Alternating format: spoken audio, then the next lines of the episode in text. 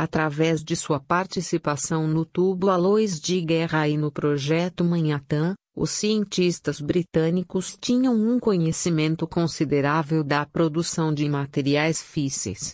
Os americanos criaram dois tipos, urânio-235 e plutônio e perseguiram três métodos diferentes de enriquecimento de urânio, 29, uma decisão inicial teve que ser tomada sobre se a pesquisa explosiva alta deveria se concentrar no urânio 235 ou no plutônio.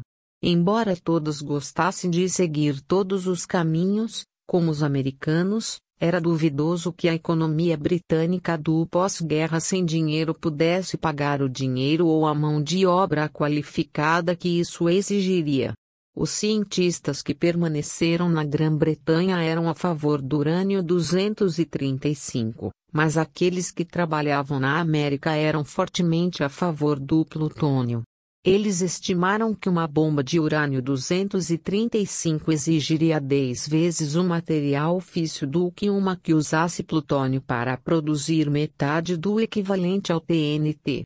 As estimativas do custo dos reatores nucleares variaram, mas calculou-se que uma planta de enriquecimento de urânio custaria 10 vezes mais para produzir o mesmo número de bombas atômicas que um reator. A decisão foi, portanto, tomada em favor do plutônio. 30. Os reatores foram construídos em pouco tempo perto da vila de Ciascali, Cumberland.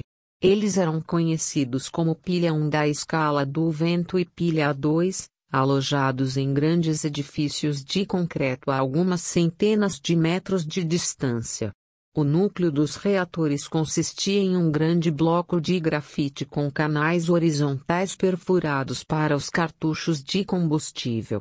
Cada cartucho consistia em uma haste de urânio com cerca de 30 centímetros de comprimento, envolvida em uma caixa de alumínio para protegê-lo do ar, pois o urânio se torna altamente reativo quando quente e pode pegar fogo.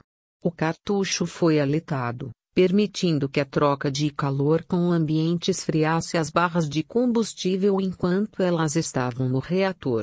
As hastes foram empurradas na frente do núcleo, a face de carga com novas hastes sendo adicionadas a uma taxa calculada.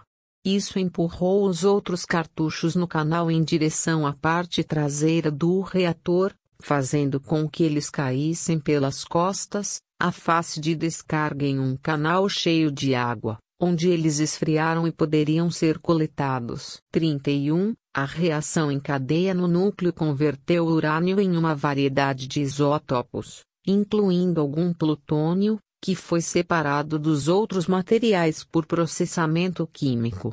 Como esse plutônio era destinado a fins de armas, a queima do combustível teria sido mantida baixa para reduzir a produção dos isótopos mais pesados de plutônio, como o plutônio 240 e o plutônio 241.